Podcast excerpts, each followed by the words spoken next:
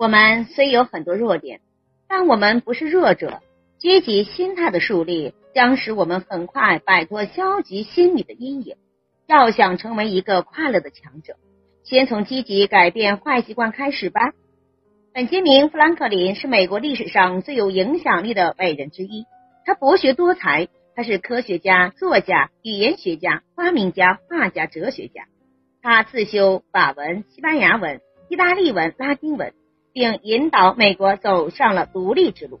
但是，就连富兰克林也有不好的习惯呀，他自己很清楚这一点。与众不同的是啊，他会下定决心，想法设法的改变他们。他不愧是一个发明家呀，他为自己制定了一个戒除恶习的妙法。他首先呢，列出获得成功必不可少的十三个条件：节制、沉默、秩序、果断、节俭、勤奋、诚恳。公正、中庸、清洁、平静、纯洁、谦逊。在那本不朽的自传中，他提及了使用这个妙法的方法。我打算获得这十三种美德，并养成好习惯。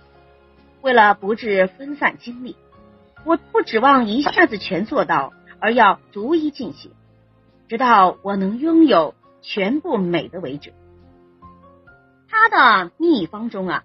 有一点借鉴了毕达哥哥拉斯的忠告：每个人呐，应该每日反省。他设计了第一套成功记录表。我制定了一个小册子，每一个美德占去一页，画好格子。在反省时啊，若发现有当天未达到的地方，就用笔做个记号。妙方对这位伟人起了什么样的作用呢？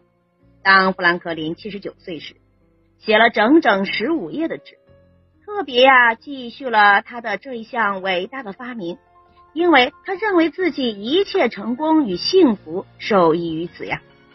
富兰克林在自传中写道：“我希望我的子孙后代能效仿这种方式，并有所收获。”高山滑雪是人与环境以及时间的竞赛。每当我们看到输赢之间只差极短的时间时，就会不禁摇头同情那些输家。第一名的时间一分三十七秒二十二，第二名的时间一分三十七秒二十五。也就是说呀，冠军。与平庸之间相差的时间只是眨眼的功夫，也到底到了输家之间有什么不同的呢？运气也许是吧，但也许冠军多下了一点功夫，多花了一点点时间呢。也许冠军肯下功夫对付自己的坏习惯呢，直到把它从自己的行为中戒除掉，这样。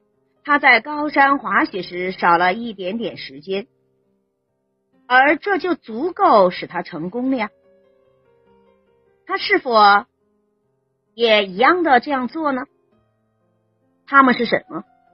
是拖拉、放纵、懒散、哈撒、坏脾气、缺乏毅力，还是只要这些不良的习惯存在，你就不可能有大的进步。